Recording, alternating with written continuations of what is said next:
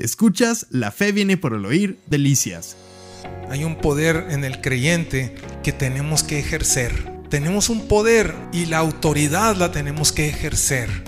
Entonces cuando nosotros ejercemos esa autoridad es cuando oramos. Nosotros empezamos a, ejercer esa autoridad. Tenemos el poder que Dios nos ha dado. Ahora, si no lo conocemos, no quiere decir que no lo tengamos. Simple y sencillamente no lo conocemos. Entonces hay que conocerlo y luego ejercerlo. Y eso es lo que empieza a darnos victoria. Y empezamos a vivir en victoria. Entonces yo oigo muchas personas que, que se lamentan y se lamentan y dicen, bueno, pero, pero ¿por qué si el Señor promete esto y lo otro? ¿Por qué yo estoy pasando? Todos hemos tenido muchas dudas acerca de quiénes somos, a dónde vamos y para qué estamos aquí. Pero tenemos buenas noticias. En la Biblia tú puedes conocer estas y más respuestas. ¿Conoces lo que Dios dice de ti? ¿Lo que ha hecho y lo que tiene para todo aquel que cree en Él? Queremos compartir contigo por los siguientes 30 minutos las buenas nuevas escritas en este libro para ti y para mí. Te invitamos a escuchar con nosotros este mensaje, en el cual estamos seguros Dios tiene algo especialmente para ti. Escuchas, la fe viene por el oír, delicias. Entonces vamos a ir a la epístola de los Efesios, capítulo 1, versículo 15. Por esta causa también yo, habiendo oído de vuestra fe en el Señor Jesús y de vuestro amor para con todos los santos, no ceso de dar gracias por vosotros, haciendo memoria de vosotros en mis oraciones, para que el Dios de nuestro Señor Jesucristo, el Padre de Gloria, os dé espíritu de sabiduría y de revelación en el conocimiento de Él, alumbrando los ojos de vuestro entendimiento, para que sepáis cuál es la esperanza a que Él os ha llamado, y cuáles las riquezas de la gloria de su herencia en los santos, y cuál la supereminente grandeza de su poder para con nosotros los que creemos, según la operación del poder de su fuerza. Entonces, básicamente, esta es una oración que estamos tomando un modelo de lo que Pablo nos está diciendo que él estuvo orando por, por sus contemporáneos. Y es una de las cosas que nosotros podemos orar por nosotros y podemos orar por las demás personas. Entonces yo quisiera que fuéramos como analizando un poco esto. Nos, nos vamos a, a, regresar al, al, versículo 15 y vamos a empezar a, a ver por partes. Dice, por esta causa también yo. ¿Por cuál causa? Esa es la pregunta que vamos a, a, tratar de responder. ¿Por cuál causa? Dice, por, por esta causa también yo. Entonces, está Pablo hablando de una causa de la que ya él ha estado mencionando. Entonces, todos los versículos anteriores nos va dando una idea de la causa por la cual él está tomando esa, esa oración. ¿Qué es lo primero que, que tenemos que ir entendiendo? Nuestro poder y nuestra autoridad no proviene de qué tan bien nos portemos o qué tan mal nos portemos, sino que nuestro poder y nuestra autoridad proviene de lo que Cristo hizo por nosotros. De ahí proviene el poder. Él es el que nos lo ha dado. Tú como mexicano tienes derechos en esta nación, sí o no. Te portes bien o te portes mal, tienes derechos. Así nosotros como creyentes tenemos derechos porque Cristo nos los ganó.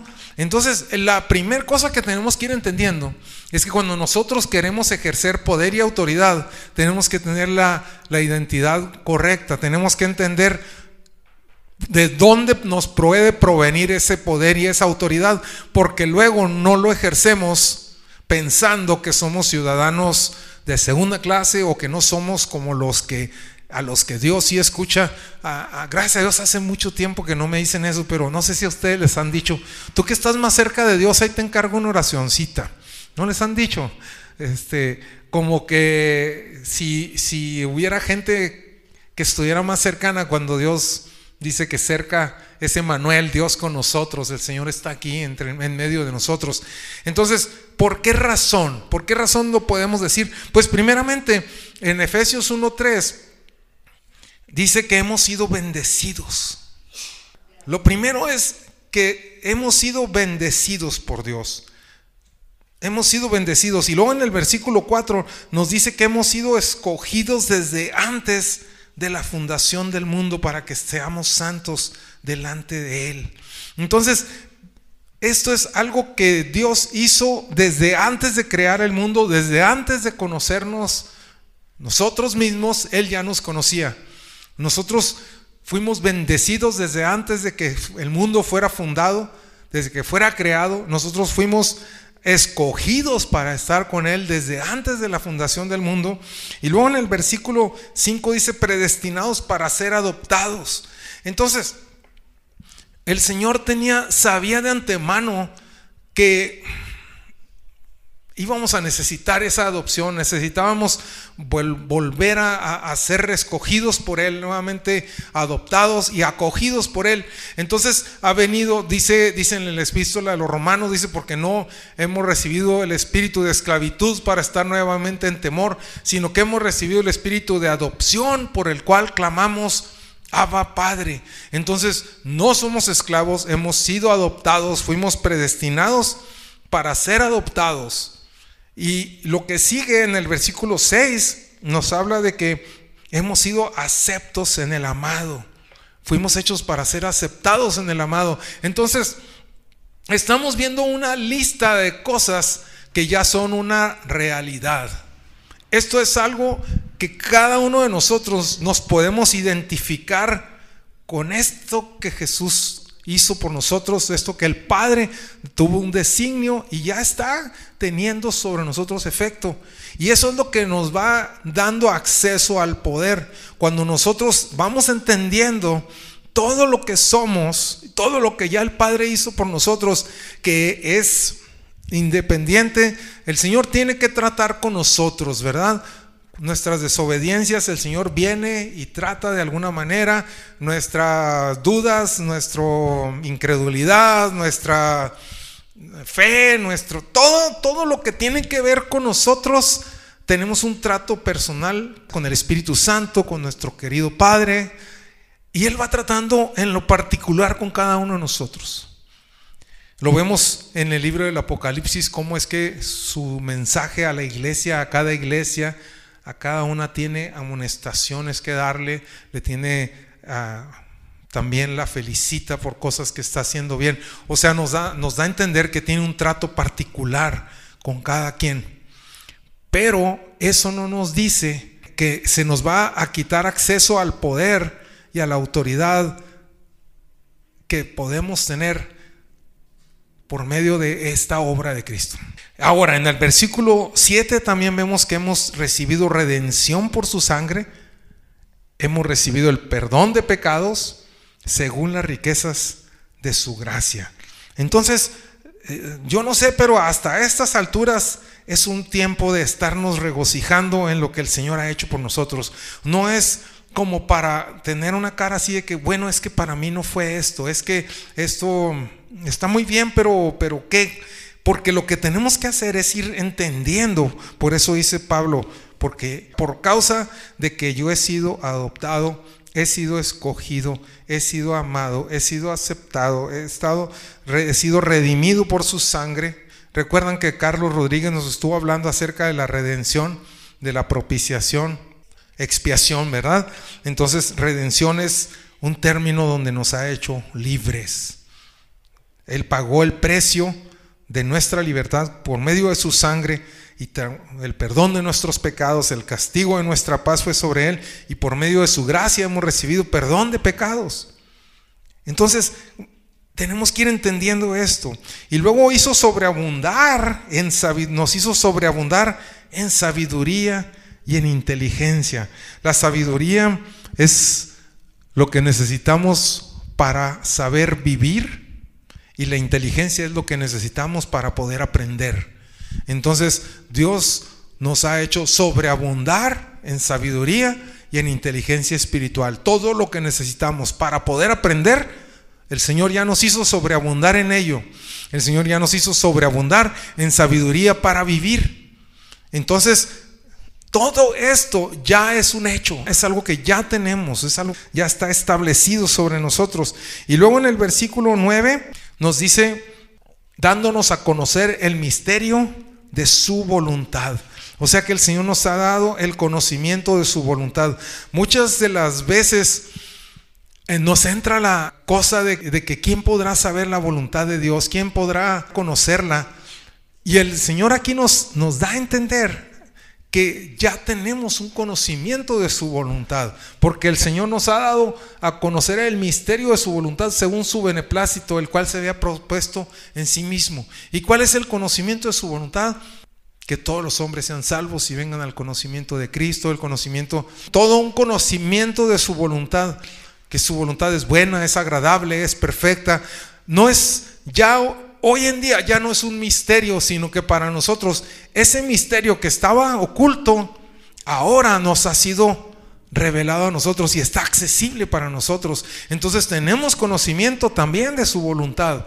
Todo esto ya está hecho. Romanos 10 dice, cerca de ti está la palabra, en tu boca y en tu corazón. Esta es la palabra de fe que predicamos, que si confesares con tu boca que Jesús es el Señor y creyeres en tu corazón que Dios le levantó de los muertos, tú serás salvo. Escuchas, la fe viene por el oír, delicias. Y luego vamos al versículo 10 donde nos dice de reunir todas las cosas en Cristo. Esta es la voluntad del Padre, de Dios, que nos dio a conocer. Reunir todas las cosas en Cristo en la dispensación del cumplimiento de los tiempos. Esta palabra dispensación que se usa aquí es una palabra que es como un administrador, como un administrar los bienes, como un administrar una familia, como un mayordomo.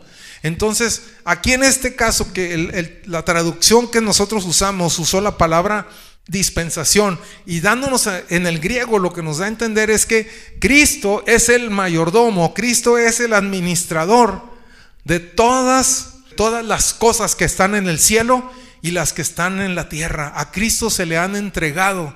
Y Cristo es el administrador, es el mayordomo de todo y lo ha juntado y esa es la voluntad de Dios. Que en Cristo se junten todas las cosas y en todos los tiempos y, y en Él repose toda la autoridad. Entonces, cuando nosotros nos vamos, vamos juntando todo esto, nos vamos dando cuenta de dónde, de dónde proviene el poder. El poder que hay en nosotros proviene de que fuimos escogidos por el Padre, que fuimos amados, que fuimos aceptos, fuimos eh, adoptados. Todo eso que hemos estado mencionando, ahora hemos sido redimidos por la sangre de Cristo Hemos recibido el perdón de los pecados por la gracia de Jesús y Cristo ha sido el administrador de todo. En todos los tiempos y lo que está en el cielo y lo que está en la tierra se le ha encomendado a Él y nosotros estamos en Cristo. De ahí es donde, donde proviene nuestro poder, donde proviene nuestra autoridad de que no hay nada fuera de Él. Ahora en el versículo hemos recibido también abundancia de sabiduría, abundancia de inteligencia y luego sigue en el versículo 11, dice que en él asimismo tuvimos herencia, habiendo sido predestinados conforme al propósito del que hace todas las cosas según el designio de su voluntad. Entonces, aparte de todo esto, hemos recibido una herencia. Hemos sido escogidos, hemos sido adoptados. Y no nada más adoptados, sino también incluidos en el testamento y siendo parte de la herencia que Él, que él dejó, el, el gran administrador de todo, nos ha dejado una herencia. Y luego dice en el versículo 12, a fin de que seamos para alabanza de su gloria, nosotros los que primeramente esperábamos en Cristo. Entonces aquí ya empieza a cambiar el tono de todo. Primero estábamos viendo todo lo que el Señor ha hecho por nosotros y ahora empezamos a entender el propósito de Dios para esto. O sea, fuimos escogidos, fuimos aceptos, fuimos llenos de sabiduría, de inteligencia, adoptados, se nos ha sido dada una herencia, pero todo con un propósito. ¿Cuál es el propósito? Que nosotros seamos para alabanza de su gloria. Todos nosotros, cada uno de nosotros somos para el propósito de todo lo que el Señor está haciendo aquí, es que nuestra vida sea para alabanza de su gloria. Entonces es lo que tenemos que ir, que ir entendiendo, que no tenemos vidas mm, eh, sin sentido, que no todo lo que somos nosotros no es obra de la casualidad, ni es que eh, a ver si, si Dios me quiere escuchar, a ver si Dios me puede hacer algo, sino que tenemos que ir fundamentándonos en saber todo lo que Cristo ya hizo por nosotros y que Él ha cambiado nuestro lamento en danza y no tenemos por qué estar viviendo vidas siempre en derrota, en derrota, porque no hemos sido creados para vivir en derrota. El gozo del Señor es nuestra fortaleza. Entonces, estas noticias son para estar llenos de gozo. Estas noticias nos deben de traer alegría. Pero si no estás sintiendo alegría por esto, tal vez no estás creyendo que estás incluido en nuestros planes.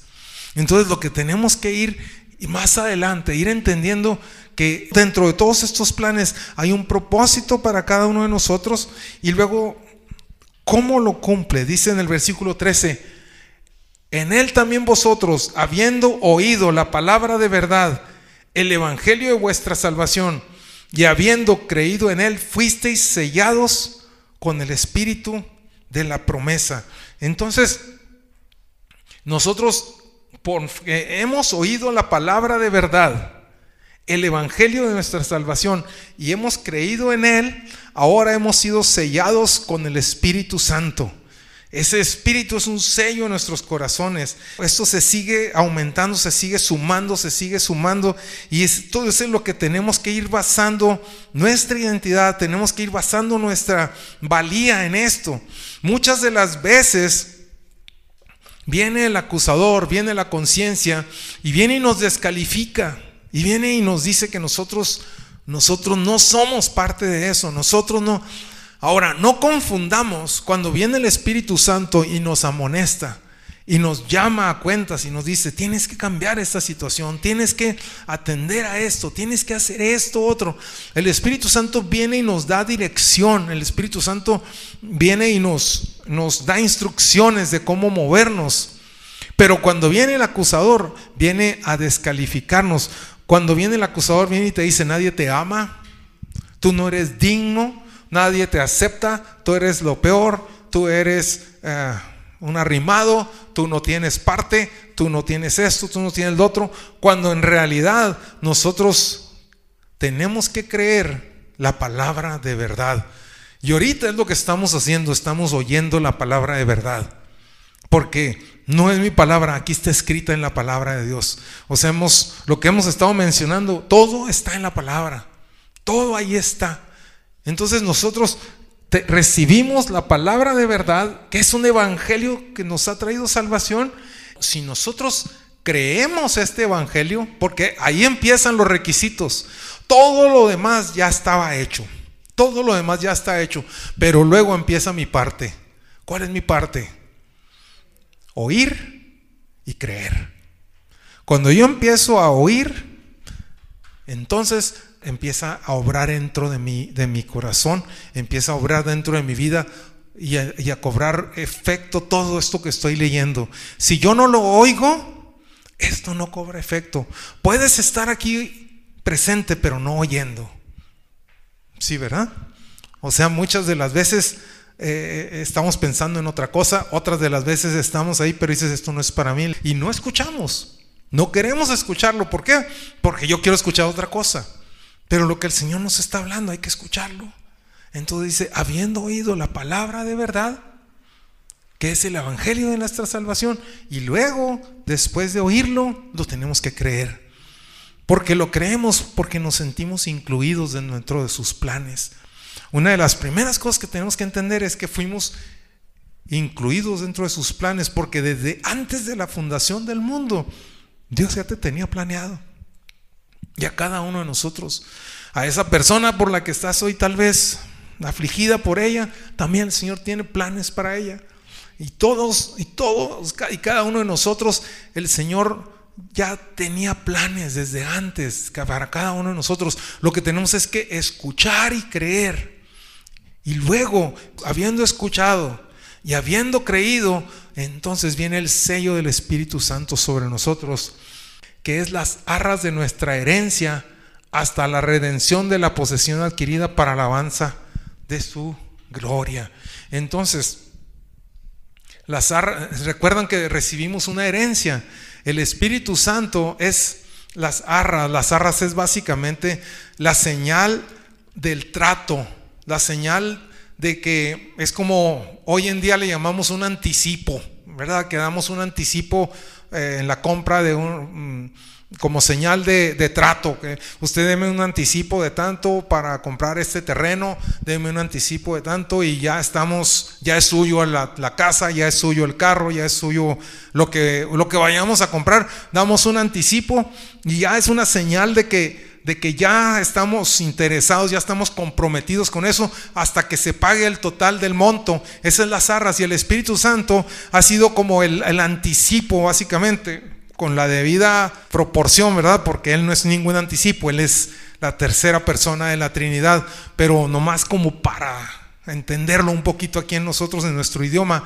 Entonces, básicamente, el Espíritu Santo que hemos recibido es las arras de nuestra herencia, de que sí vamos a recibir esa herencia. Entonces, somos nosotros la posesión adquirida. Escuchas, la fe viene por el oír, delicias te esperamos entre calle Azurita y Avenida Platino, en Colonia San Carlos, de Ciudad Delicias. Reuniones. Domingo 11 de la mañana, reunión general. Lunes 8 de la noche, reunión de oración. Y jueves 7 de la noche para nuestro curso de crecimiento. También búscanos en Facebook como Fe viene por el oír Delicias, donde podrás escuchar de nuevo este mensaje y muchos más. No olvides escribirnos, nos encantaría leerte y orar por ti. Y luego, versículo 14, ¿Por qué causa está Pablo orando por nosotros? ¿Por qué causa que ha oído está ahora orando por nosotros y nosotros estamos pudiendo orar por nosotros y orando por otras personas? Porque hemos entendido de dónde venimos. Cuando tenemos una identidad correcta sabemos de dónde de dónde venimos, de dónde estamos desde que el mundo todavía no había sido creada, yo ya estaba en la mente del Padre. Y tú estabas en la mente del Padre.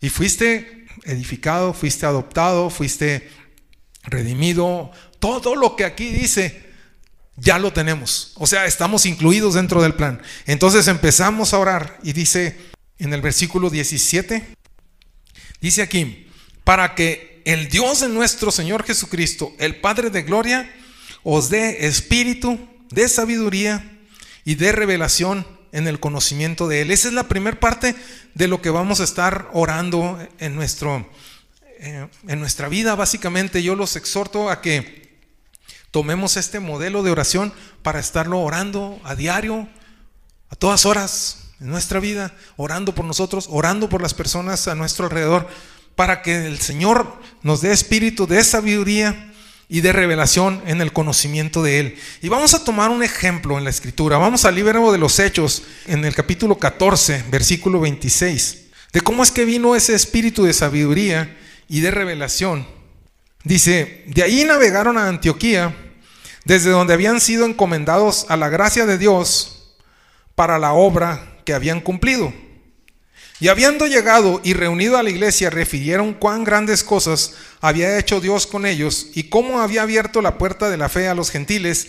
Y se quedaron allí mucho tiempo con los discípulos. Entonces Pablo y Bernabé han regresado de su primer viaje misionero. Salieron de Antioquía, la iglesia de Antioquía les impuso las manos y fueron enviados a ese viaje. Y dentro de ese viaje llevaron el Evangelio por primera vez a muchas regiones donde los gentiles y el Señor hizo grandes cosas y también fueron apedreados y también fueron azotados y, sufrieron grandes cosas. Pero ellos vuelven a la ciudad de donde partieron y se quedan y les empiezan a compartir a los, a los hermanos todo lo que el Señor hizo a través de ellos, todo lo que eh, había, habían estado experimentando de nuevo. Pero vemos en el capítulo 15, versículo 1, donde están ya están en Antioquía. Y luego dice, entonces algunos que venían de Judea enseñaban a los hermanos, si no os circuncidáis conforme al rito de Moisés, no podéis ser salvos. Entonces, básicamente aquí hay un encuentro tremendo de aguas. Estos hermanos han estado operando en el espíritu de sabiduría y en el espíritu de revelación que Dios les ha venido dando. Y ellos han ido caminando y conforme ellos iban caminando, entre, las, entre los gentiles, entre, esos, entre esas ciudades, el Señor les iba revelando cosas de la escritura y ellos las iban enseñando y las iban enseñando y, hubo un, un despertar impresionante en el mundo. Pero regresan a su lugar de origen y se topan con estas personas que habían llegado de Judea y que siguen con el modelo antiguo. Ellos nada más están entendiendo que cumpliendo la ley, que cumpliendo los, mandamientos, que por medio de la circuncisión se pueden hacer las cosas, cuando ellos ya lo han experimentado en carne propia, que gentes que no habían sido circuncidadas, gentes que no habían cumplido nunca la ley, el Espíritu Santo había caído sobre ellos, habían profetizado, habían hablado en lenguas, Dios había liberado de demonios, Dios había sanado paralíticos, Dios había hecho grandes cosas sin cumplir con todos los requisitos de lo que estos hermanos estaban tan clavados en que solo así opera. ¿Cómo es que opera el poder? El poder de Dios va operando conforme nosotros vamos caminando, dando pequeños pasos de obediencia hacia lo desconocido. Luego damos otro pequeño paso y el Señor, conforme nosotros vamos dando un paso, el Señor nos revela algo y nos va mostrando el siguiente paso a dar. Y luego damos el siguiente y vamos viendo y se van abriendo y se van abriendo situaciones que antes no habíamos conocido. Pero mientras permanezcamos como estos hermanos que dicen, no, es que eso no puede ser, entonces no lo vamos a, a poder experimentar. Yo recuerdo en una ocasión que fuimos, otro hermano en Cristo, fuimos a ministrar a una ciudad y el Señor estuvo haciendo unas obras bien tremendas ese día. Me acuerdo que un muchachito que andaba ahí que no tenía, había nacido sin arco en el pie, Dios le formó un arco y, una serie de cosas. Y a uno de los que estaba ahí había tenido problema de tabaquismo muy fuerte, no se podía quitar el tabaquismo por nada del mundo. Y ese día el Señor lo liberó. O sea, yo recuerdo que eh, eh, ese espíritu de tabaquismo salió, salió de él básicamente y quedó libre. Pero no nada más eso, de muchas otras cosas. Entonces, eh, estábamos en, Ciudad Juárez y, y nos estábamos quedando en el paso. Cuando nosotros ya vamos cruzando el puente, esta persona que había sido liberada de ese espíritu de tabaquismo está esperándonos ya de aquel lado, del lado americano, y está así como con unas ansias de pararnos, pues ya ahí nos para pasando el puente. ¿Qué te pasó? ¿Qué te sucedió? Dijo, es que me vienen sucediendo cosas bien extrañas. No puedo entender lo que me está pasando. Dice, mira, le vengo haciendo preguntas a Dios. Y, siento una presencia tan fuerte aquí en el carro. Pero cuando yo le pregunto algo, siento que me agarra la cabeza y me la hace así. Cuando, me, cuando yo le pregunto, o a veces me coge la cabeza y me hace así para decirme que no. Y yo le estoy haciendo preguntas y él me responde de esa manera. ¿Qué está pasándome? ¿Qué es esto? Pues no hay nada escrito en la palabra, ¿verdad? Acerca de eso. Pero lo que sí entendemos es que el Espíritu de Dios nos habla y obra de muchas maneras incontables. Dijimos, bueno, ¿te está contando alguna mentira? ¿Te está diciendo algo que está fuera del contexto de las escrituras? No, dice todo lo que me está diciendo es es verdad, o sea, sí lo, esta persona sí conocía las escrituras. Entonces, pues es el Espíritu de Dios y está obrando contigo de una manera particular y te está dando a ti una revelación y te está dando una sabiduría para actuar en la vida de diferente manera.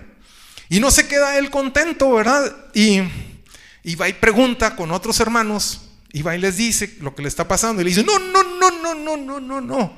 Párale, por favor, esto es una cosa terrible. Párale, párale a eso. Y pues le paró. Y y pues pasaron otros 25 años para que, o 30 para que volviera a dejar de fumar. Y otra vez todo lo que, todo lo que había dejado, todo lo que el Señor había hecho, Él lo volvió a retomar. ¿Sí me explico? Porque viene a veces esta situación en la que vienen aquellos que te dicen, no, eso que tú viviste no es cierto. No es cierto. Esto, la tradición te dice que así debe de ser y así te vas a quedar. Y el espíritu de sabiduría y revelación nos va llevando hacia un mundo con el Señor, nos va llevando más adentro con Él. No estoy hablando de cosas místicas, no estoy hablando de experiencias así raras. Todos, todo lo puedes tener dentro de la palabra. Porque si tú ves a una persona ser liberada de un, de un demonio, ¿es, ¿eso es escritural o no es? Si lo ves siendo sanado, ¿es escritural o no es? Si tú tienes felicidad en tu corazón, si tú tienes gozo, si empiezas a ver con claridad las cosas, ¿proviene del diablo o proviene de Dios? Es el Señor el que está obrando. Todos hemos tenido muchas dudas acerca de quiénes somos, a dónde vamos y para qué estamos aquí. Pero tenemos buenas noticias. En la Biblia tú puedes conocer estas y más respuestas. ¿Conoces lo que Dios dice de ti? ¿Lo que ha hecho y lo que tiene para todo aquel que cree en Él? Queremos compartir contigo por los siguientes 30 minutos las buenas nuevas escritas en este libro para ti y para mí. Te invitamos a escuchar con nosotros este mensaje, en el cual estamos seguros Dios tiene algo especialmente para ti. Escuchas, la fe viene por el oír, delicias. Entonces el Señor nos dice, para que Dios nos dé espíritu de sabiduría y revelación. Y luego como algo, algo que, que, siempre vas a poder hacer, es que le digas al Señor, Señor, dame un fundamento bíblico para demostrarme que esto, esto proviene de ti. Y muchas veces viene la revelación primero y luego viene ese conocimiento, o al revés, es mejor tener el conocimiento y luego que sobre el conocimiento venga una, una revelación, como antes la fotografía, nosotros tomábamos las fotos y sacábamos el negativo y luego ya con el negativo se tenía que pasar por unos químicos que se llamaba ¿qué? El revelado. Y al sacar el revelado, entonces ya podías ver el positivo de la, de la negativa, ¿verdad? Entonces básicamente eso es. O sea, nosotros tenemos la idea, pero no tenemos toda la claridad. Entonces el Espíritu Santo es el que nos da esa revelación. Pasamos por ese proceso paz, podemos verlo con mayor claridad. Y es lo que necesitamos, que estemos leyendo las escrituras y en vez de estar, es que así lo aprendí yo y así lo enseñaba mi abuelita y así lo enseñó mi papá y así lo, sino que, ¿cómo es, Señor, para este tiempo y para esta ocasión, para este momento? Entonces, básicamente lo que pasó este, en este tiempo es que estos hermanos, tuvieron una discusión, dice en el versículo 2, como Pablo y Bernabé tuvieron una discusión y contienda no pequeña con ellos, se dispuso que fueran Pablo y Bernabé a Jerusalén y algunos otros de ellos a los apóstoles y a los ancianos para tratar esta cuestión. Entonces es bueno filtrar todo esto, ¿verdad? Entonces la historia, básicamente se van a, Jerusalén Allá está Pedro, allá está Jacobo, allá está la iglesia.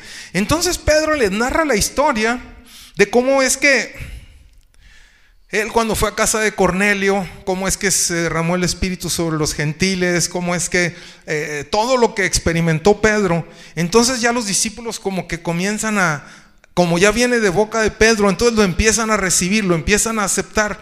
Entonces viene algo bien tremendo. En el versículo... Ah, 14, dice, Simón ha contado cómo Dios visitó por primera vez a los gentiles para tomar de ellos pueblo para su nombre. Y con esto concuerdan las palabras de los profetas como está escrito, después de esto volveré y reedificaré el tabernáculo de David que está caído y repararé sus ruinas y lo volveré a levantar para que el resto de los hombres busque al Señor y todos los gentiles sobre los cuales es invocado mi nombre Dice el Señor que hace conocer todo esto desde tiempos antiguos, por lo cual yo juzgo que no se inquiete a los gentiles que se convierten a Dios. Esto ya son palabras de Jacobo. Jacobo era el, jefe básicamente, eh, el primer obispo de la iglesia. Entonces básicamente aquí lo que ellos están recibiendo es una revelación, una revelación sobre una palabra. Esto que ustedes han visto esto lo que usted de lo que han dado testimonio Pablo y Bernabé y de lo que Pedro ha estado dando testimonio es lo que está escrito aquí en la palabra, pero ahora ya está cumplida. Ya estamos viendo el cumplimiento de ello. Esa es una revelación. Y luego la sabiduría que es por lo cual yo juzgo que no se inquiete a los gentiles que se convierten a Dios, porque la, la palabra de, de conocimiento, o sea, básicamente la la revelación que recibimos es sobre una palabra, sobre un conocimiento, y luego la sabiduría es qué hacer con lo que acabo de conocer. Entonces ellos ya se dieron cuenta, se les fue revelado, esta fue la palabra, esta es, es el cumplimiento de esta palabra. Entonces, por lo tanto, tenemos que tomar acciones al respecto. Si solamente recibimos una revelación, pero no tomamos una acción de parte del Señor, básicamente se está quedando a la mitad. Tenemos que tomar acciones concretas guiadas por el Espíritu Santo. Entonces, lo que el Señor nos está guiando es decir, vamos a orar para que el Señor nos dé espíritu de sabiduría y que nos dé espíritu de revelación en el conocimiento de lo que Él está haciendo. Entonces, básicamente para que nosotros podamos saber qué hacer con lo que hemos entendido. ¿Cuántas veces nos ha pasado que recibimos, tenemos un sueño, tenemos una palabra, tenemos una visión, pero no sabemos qué hacer con ella? Y pasa el tiempo y nos quedamos y se perdió. Dijimos, ¿y esto para qué fue? Entonces básicamente necesitamos estar orando constantemente que el Señor nos vaya dando espíritu de sabiduría y de revelación en el conocimiento de ello, ¿verdad? A mí me pasó en una ocasión, eh, y hoy en la mañana lo estaba recordando por, eh, por algo que estaba escuchando. Eh, yo tuve un hermano, ¿verdad?, que enfermó de cáncer y estuvimos orando por él y él, muchas personas estuvimos orando por él. Y, y era un cáncer bien terrible, bien tremendo el que él tenía. Y fue sanado. Y el Señor lo sanó. Básicamente sanó de ese cáncer. Pero a los pocos años le vuelve el cáncer. Entonces, mi oración era, Señor, ¿cómo oro por mi hermano? ¿Oro para que sea sano?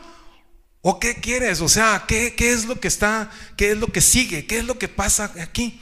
Entonces, lo recuerdo claramente. Iba yo manejando y iba orando por eso y de repente tuve una, tuve una visión. Y lo vi a mi hermano de cuando tenía, ya, ya a estas alturas le quedaban tres semanas de vida o dos, ya estaba hecho un, pues no, una piltrafa el pobre. Y, pero yo lo recordé cuando tenía él como 18 años, ¿verdad? Él había tomado el curso de Charles Atlas y era músculos por donde quiera y, y este y lo recordé, lo pude ver a esa edad de, de los 18 años más o menos. Y luego lo vi cuando iba entrando al cielo. Y lo vi cuando iba entrando, y como él había sido misionero entre los, entre los indios guarijíos en la Sierra de Sonora, y había sido misionero aquí en la Sierra Tarahumara, y, y había, había sido un hombre que había estado trabajando fuerte en el Evangelio, entonces lo vi como es que la gente que él había llevado a Cristo salía a su encuentro, la que ya estaba en el cielo, salía a su encuentro, y luego lo empezaba, le empezaba a decir, Charlie, Charlie, y así lo vi yo todo, o sea, tuve ese, ese momento. Entonces vi cuando lo subieron en hombros y lo metieron al cielo y, y pude ver todo aquello. Entonces dije, Señor, ya entendí, ya entendí. Él va a irse. Ya no hay que orar por él. Y mi conclusión dije, ¿y ahora qué hago? Y me dijo el Señor, ve y platícale. Y fuimos al paso, ¿verdad? Y, y, les, y le empecé a platicar. Él ya casi, ya no se podía incorporar, hablaba bien bien apenas, ya estaba, estaba en sus últimos días. Y, le empiezo a platicar esta visión que tuve y le dije, Carlos, te vi en el cielo, te vi entrando al cielo y te vi cómo salían a recogerte estas personas y te llevaban en brazos. Y se incorpora y se pone pero feliz y se pone a adorar al Señor y se olvida que yo estoy ahí se pone a adorar al Señor. Y, y fue un momento bien tremendo, ¿verdad? Porque Hubo una revelación que Dios me dio y luego hubo una sabiduría de cómo llevar, o sea, ¿para qué me estaba sirviendo? A mí me trajo a mi corazón un chorro de, aliento, ¿verdad? Porque lo pude ver entrando al cielo, pero también a Él, aquí en la tierra, darle un aliento en lo que, en lo que era su paso a, cambiar a la, a la eternidad, básicamente, no es otro mundo, es la eternidad. Entonces, tenemos que estar orando para que Dios nos dé espíritu de sabiduría y de revelación con respecto de las cosas.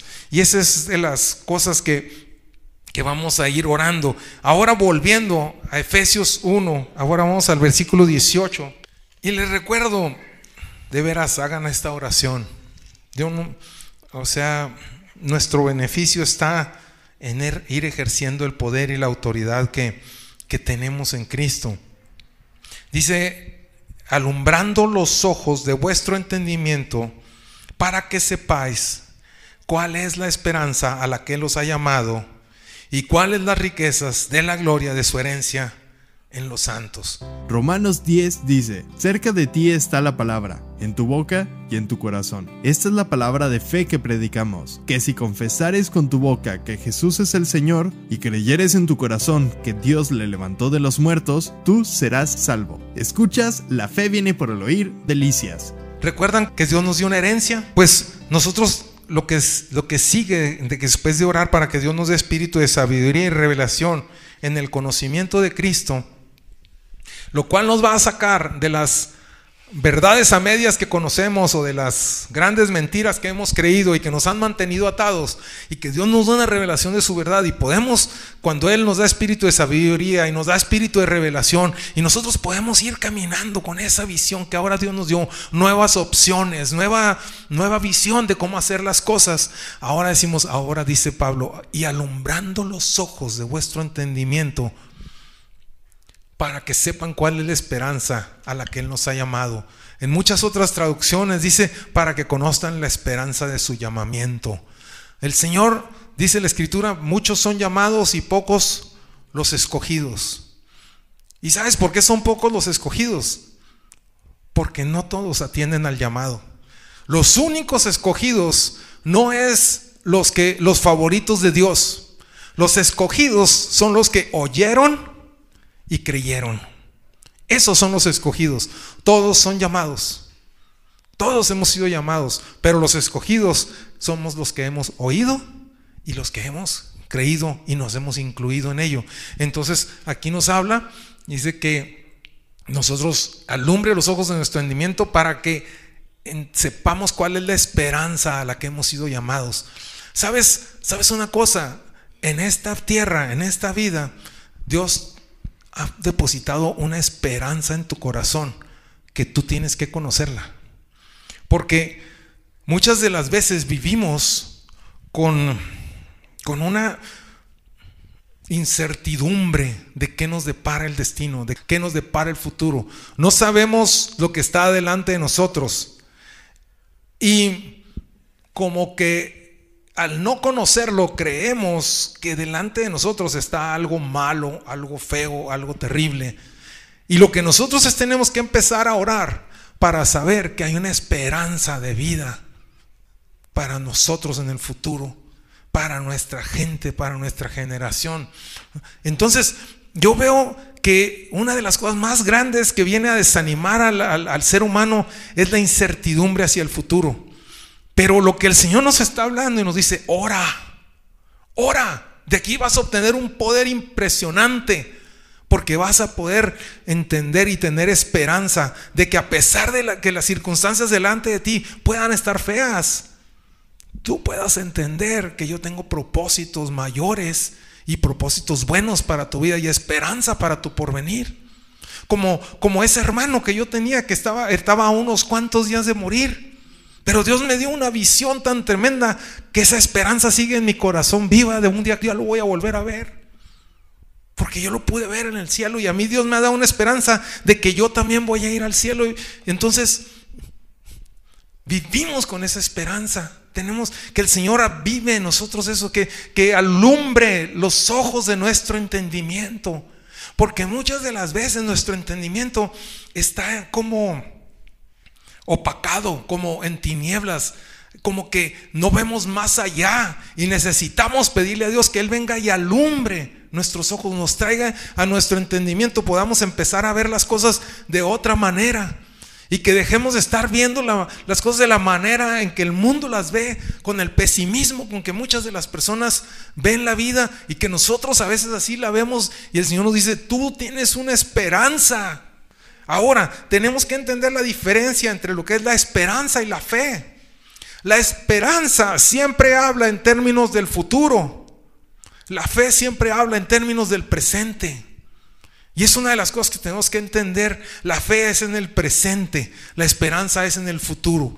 Hay muchas cosas que por fe tenemos que tener hoy en el presente. Hemos sido salvos por gracia. Esto es cuando en el futuro o ya. Ya soy salvo. Por las llagas de Cristo hemos sido sanados. ¿Eres sano en el futuro o ya? Ya soy sano. ¿verdad? En mi mano echarán fuera demonios y, si por el dedo de Dios son echados fuera, el reino de los cielos ha llegado a ustedes, por lo tanto vayan y llévenlo. ¿Eso es en tiempo futuro o ya es algo que podemos hacer en este momento? Ya lo podemos hacer en este momento. Eso ya no es esperanza, eso es por fe. Y es lo que tenemos que ir entendiendo, ¿verdad? Que, que muchas de las cosas las tenemos que tomar por fe y no es en esperanza. Pero hay cosas en las que tenemos que, que tener eh, esperanza. Entonces, lo primero que tenemos que, captar en esto es que, que el Señor alumbre los ojos de nuestro entendimiento. ¿Cómo? Vamos a, a ver primero cómo comienza el entendimiento.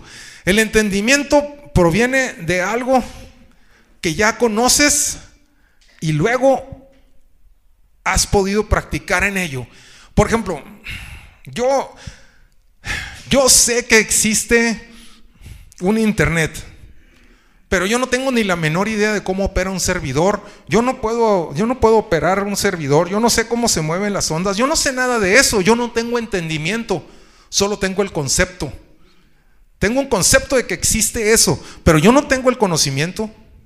Sé navegar poquito en él, pero no sé, pero una persona que tiene entendimiento es una persona que te sabe hasta reparar un servidor, que sabe operar un servidor, sabe cómo hackearlo, sabe cómo, o sea, ya tiene un entendimiento de las cosas, por dar un ejemplo, ¿verdad?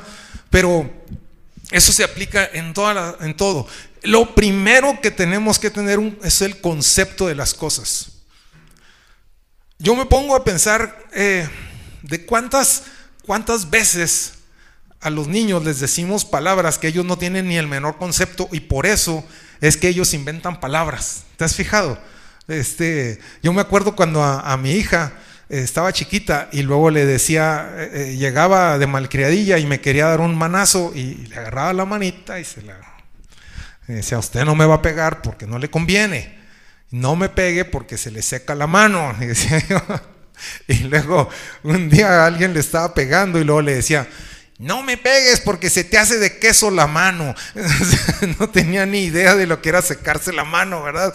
Entonces, la palabra que parecía, pues esa, esa es la que toman. Y si te, has fijado que los niños siempre toman alguna palabra que, que ellos puedan entender y de ahí parten, porque no tienen ni el mínimo concepto del conocimiento de eso.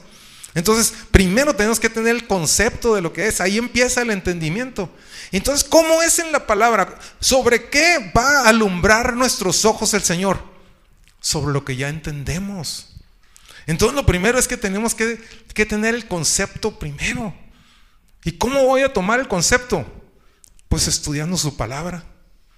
Y voy a empezar a interesarme en buscar en su palabra para ir teniendo el concepto, primero lo leo. ¿Cuántas veces te ha pasado, verdad? Que, que estás leyendo la palabra y luego llegas a una, a una palabra que, expiación. ¿Qué es expiación? No tengo ni la menor idea. Entonces, ¿qué haces para, para poder tener, ampliar tu concepto? Empiezas a buscar en un diccionario bíblico, empiezas a buscar, a preguntar qué es expiación, qué es expiación, y empiezas a estudiar, y al rato ya tienes un conocimiento de lo que es expiación. Y luego, sobre eso, empiezas a meditar, empiezas a leer y luego empiezas a meditar. Y cuando empiezas a meditar, empiezas a tener conclusiones. Entonces, si esto, si ahora he sido redimido y he sido pagado y la sangre de Cristo fue el precio para que fuera redimido y la palabra redención es el precio que se paga por un esclavo y yo era esclavo de pecados y delitos. Oh, entonces soy libre de los pecados porque porque por la sangre de Cristo ya fue pagado. Si me explico? Empezamos a tener un entendimiento de eso. Entonces, cuando ya tenemos un entendimiento que hemos estado meditando en eso, hemos estado mostrando interés que eso es lo más importante. Si no muestras interés, no vas a tener mucho conocimiento y no vas a tener mucho entendimiento. Entonces necesitamos ir mostrando interés en las cosas y luego pedimos que Dios nos alumbre, alumbrando los ojos de nuestro entendimiento. Entonces empieza a darnos un entendimiento más claro de las cosas, de mis conclusiones y una investigación bien dirigida. Escuchas La fe viene por el oír, delicias Te esperamos entre calle Azurita y Avenida Platino, en Colonia San Carlos, de Ciudad Delicias. Reuniones. Domingo 11 de la mañana, reunión general. Lunes 8 de la noche, reunión de oración. Y jueves 7 de la noche para nuestro curso de crecimiento. También búscanos en Facebook como Fe viene por el oír Delicias, donde podrás escuchar de nuevo este mensaje y muchos más. No olvides escribirnos, nos encantaría leerte y orar por ti. Cuando yo tengo una, una, investigación que está bien dirigida, porque yo he visto a muchas personas meterse a investigar cosas en la Biblia que no tienen una dirección, sino así como que, bueno, ¿y cuáles son los dos testigos de los que habla el Apocalipsis que se van a, que los van a ahorcar y que dónde, en qué ciudad va a ser y que cómo va a suceder esto? Dices tú, ¿y para qué te estás clavando en eso cuando ni siquiera puedes vencer la tentación de tu diario vivir, cuando no puedes salir de esa tristeza tan profunda que te está ahogando. Y, y, y, yo me pondría a investigar acerca de cómo vivir en el gozo del Señor. Ahora, si tuviera una enfermedad, pues yo me pondría a investigar todas las palabras que hablan acerca de sanidad. Si yo tuviera un problema de esto, de, de, económico, de, de lo que sea, yo me pondría a investigar acerca de eso. Y luego ir meditando y aprendiendo y que Dios alumbre y me vaya alumbrando. Pero si mi investigación no está bien dirigida, si yo nada más estoy investigando la palabra por mera curiosidad, pues no me va a servir de, de mucho, ¿sí me explico? Entonces que el Señor vaya alumbrando y ponte a estudiar en la palabra en las cosas que tienes necesidad de ello. Por ahí empieza. Tenemos necesidades, investiga en eso. Ahí puedes encontrar respuestas. Y luego Dios va a alumbrar tu entendimiento y te va a ir dando dirección y te va a ir dando las victorias. Entonces lo que vemos es que nosotros vamos a conocer la esperanza a la que fuimos llamados, porque conforme mi investigación está siendo bien dirigida, entonces voy a ir teniendo un conocimiento de la esperanza.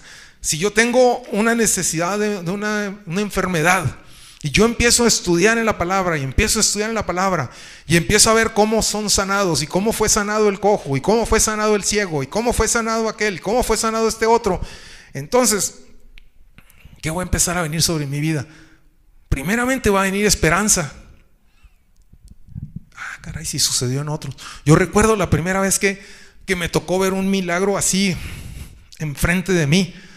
Eso me trajo como que esperanza de decir, ah, caramba, pues si esta persona es igual que yo, esta persona que está orando por ellos, pues yo lo conozco y, es igual que yo, entonces si Dios no pudo hacer a través de él, también lo puede hacer a través de mí. Y eso me trajo esperanza. Y ya la esperanza se empezó a convertir en una fe. ¿Sí me explico? Empezamos a darnos cuenta de que Dios no hace acepción de personas y que podemos empezar a, a obrar en eso. Entonces nuestra investigación debe estar bien dirigida. Eh, vamos a ver el libro de los Hechos, versículos 26 del 6 al 7, porque aquí veo algo, algo triste, ¿verdad? Pablo estaba, Pablo estaba siendo preso y dice, y está siendo presentado, y dice Pablo, y ahora por la esperanza de la promesa que hizo Dios a nuestros padres, soy llamado a juicio. Promesa cuyo cumplimiento esperan que han de alcanzar nuestras doce tribus, sirviendo constantemente a Dios de día y de noche y por esta esperanza, oh rey Agripa, soy acusado por los judíos. Bien tremendo. Los judíos estaban, tenían una esperanza que, habían, que se les había puesto desde hacía muchísimos años. Y el cumplimiento de esa esperanza había llegado en sus tiempos en la persona de Jesucristo. Y ellos todavía estaban persiguiendo a Pablo y estaban persiguiendo a Cristo, que era el cumplimiento ya de la esperanza que ellos habían tenido y lo seguían persiguiendo porque estaban esperando que llegara. ¿Y cuál es nuestra conclusión de esto? No estés esperando algo que ya tienes. No te encuentres como los judíos teniendo una esperanza de algo que Dios no te prometió. O que lo que ya Dios, lo que tú estabas esperando, ya lo tienes y no lo estés viendo porque lo estabas esperando ver de otra forma. Lo que sucede es que cuando nosotros oramos para que Dios alumbre los ojos de nuestro entendimiento, es que si nosotros estamos en esta condición de que la esperanza que nosotros tenemos y no la estamos viendo y ya está cumplida, cuando nosotros estamos orando sobre eso, el Señor nos trae luz y nos dice, ya estás ahí. Yo recuerdo, yo recuerdo que yo viví en ciudades que no me gustaban. Eh, no me gustaban a mí. Eh, nunca viví a gusto en esa ciudad, no me gustaba. Y luego me fui a vivir a otra ciudad y tampoco me gustaba esa ciudad, se me hacían feas, no me gustaban. Y un día me acuerdo que andaba, andaba en, las, en las montañas rocallosas allá en Canadá y estaban hermosas las ciudades y estaba hermoso todo aquello. Y le dije, Señor, llévame a vivir a una ciudad bonita, por favor. Pasan los años y estoy una vez con un grupo de scouts en el río, en las varas, un verano, entre aquellos álamos y el río y cada uno llevamos nuestras llantas para ir flotando en el río y vamos a hacer una travesía ese día a atravesar el río Conchos en las llantas y lleno de álamos y todo verde alrededor y todo precioso y los niños jugando y aventándose agua y oigo la voz del Espíritu que me dice, nunca me has dado las gracias. Dije, ¿cómo? Si te he dado gracias de todo. Dijo, tú me pediste que te llevara a vivir a una ciudad bonita y te traje una ciudad que a ti te gustara. O sea, no, no es tanto que aquellas ciudades sean feas, es algo que a uno no le gustan y hay otras cosas que a uno le gustan. ¿Sí me explico? No por despreciar a las ciudades, sino que hay cosas que no se le dan a uno y Dios, y Dios nos va llevando. Entonces, hasta ese momento me di cuenta que Dios me había llevado a ese lugar que yo le había pedido hacía tantos años y no me había dado cuenta. Muchas de las veces estás ya en ese lugar pero no te has dado cuenta. A veces sientes que Dios responde las oraciones de todos menos las tuyas, pero no te has dado cuenta cómo es que Dios ha venido respondiendo a tus oraciones tantas veces. Y eso es de lo que nos habla, de que alumbre los ojos de nuestro entendimiento para que podamos entender la esperanza de nuestro llamamiento. Hay muchas cosas que ya se han cumplido en nuestra vida. Lo que les estaba pasando a los judíos era que tenían una idea bien diferente de cómo iba a ser el Cristo. Ellos tenían la idea de que el Cristo iba a gobernar, iba a, ser un guerrero como el rey David. Iba a matar a los romanos y los iba a derrotar y se iba a instalar él como rey y todos los judíos iban a gobernar. Ellos tenían esa idea de que, de que iban a, hacer un, un, reino de la tierra, iban a gobernar aquí sobre la tierra. Entonces este Cristo no les, no les gustaba como a mí. Discúlpenme los que sean de mi ciudad, ¿verdad? Pero, pero cuando a veces no les gusta a uno las cosas, siente uno que no es de uno, de uno pero, pero a veces el problema está dentro de nosotros, no es tanto en el lugar. Dios va cambiando nuestra, Dios va trayendo a nuestro corazón ese entendimiento. Entonces, nosotros muchas de las veces estamos esperando las respuestas de Dios de otra manera y seguimos en la esperanza cuando ya estamos allí. Seguimos esperando algo que no existe, cuando lo que ya existe no lo estamos poseyendo. Y ese es el problema. Y eso es lo que Dios nos dice, que alumbre los ojos de nuestro entendimiento para que podamos tener el conocimiento de la esperanza de nuestro llamamiento, disfrutar la vida hoy con lo que tienes, con lo que eres, donde estás. Esto fue La fe viene por el oír, delicias. Te esperamos entre calle Azurita y Avenida Platino, en la colonia San Carlos de Ciudad Delicias. Reuniones, domingo 11 de la mañana, reunión general. Lunes 8 de la noche, reunión de oración. Y jueves 7 de la noche para nuestro curso de crecimiento. También búscanos en Facebook como Fe viene por el oír Delicias, donde podrás escuchar de nuevo este mensaje y muchos más no olvides escribirnos, nos encantaría leerte y orar por ti. Romanos 10 dice, cerca de ti está la palabra, en tu boca y en tu corazón. Esta es la palabra de fe que predicamos, que si confesares con tu boca que Jesús es el Señor y creyeres en tu corazón que Dios le levantó de los muertos, tú serás salvo.